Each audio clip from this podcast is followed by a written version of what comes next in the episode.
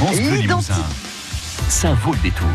Ah bah oui, c'est vrai, ça vaut le détour jusqu'à 19h. Et l'identité limousine par Laurent Bourdelat. Aujourd'hui, euh, Laurent nous parle euh, du musée Adrien Duboucher où il y a la collection publique la plus riche au monde de porcelaine de Limoges l'un des plus beaux lieux consacrés à la porcelaine en Limousin et sans conteste, enfin je pense que vous serez d'accord avec moi, le musée Adrien du Boucher dont la première mouture ouvrit ses portes en 1845, fondé par Tiburce Morisot, préfet de la Haute-Vienne et père de la peintre Berthe Morisot.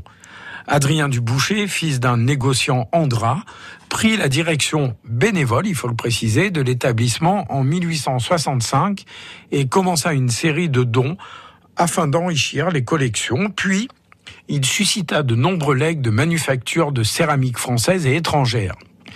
Il s'est attaché rapidement à trouver un lieu mieux adapté à la présentation des collections et la ville de Limoges a décidé de mettre à sa disposition un hospice d'aliénés désaffectés situé place du Champ de Foire.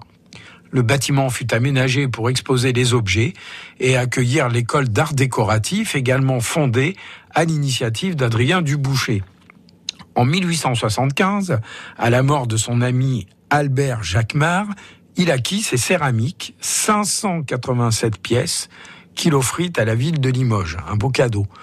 En reconnaissance de ce don et bien que Duboucher soit encore vivant, le maire donna son nom au musée. À la veille du décès de Duboucher en 1881, le musée et l'école furent nationalisés. Le vrai musée fut construit par Henri Mailleux et inauguré en 1900.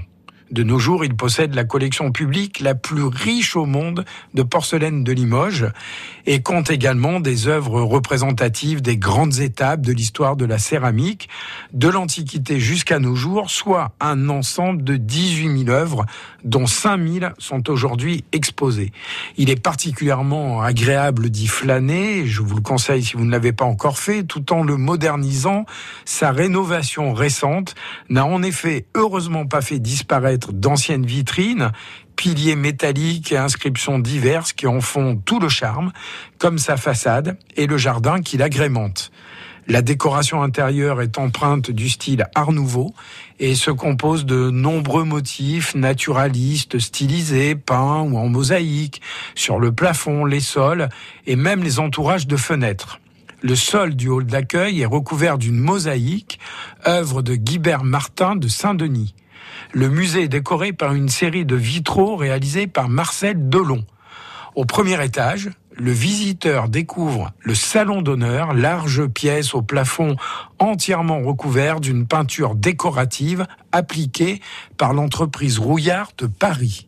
Au fil de la promenade, on se plaît à découvrir des pièces insolites ou rares, à se rêver peut-être invité à la table des plus grands ou tout simplement à celle que fréquentait Marcel Proust.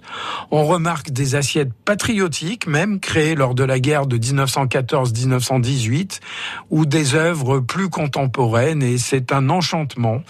Et les objets présentés sont sinon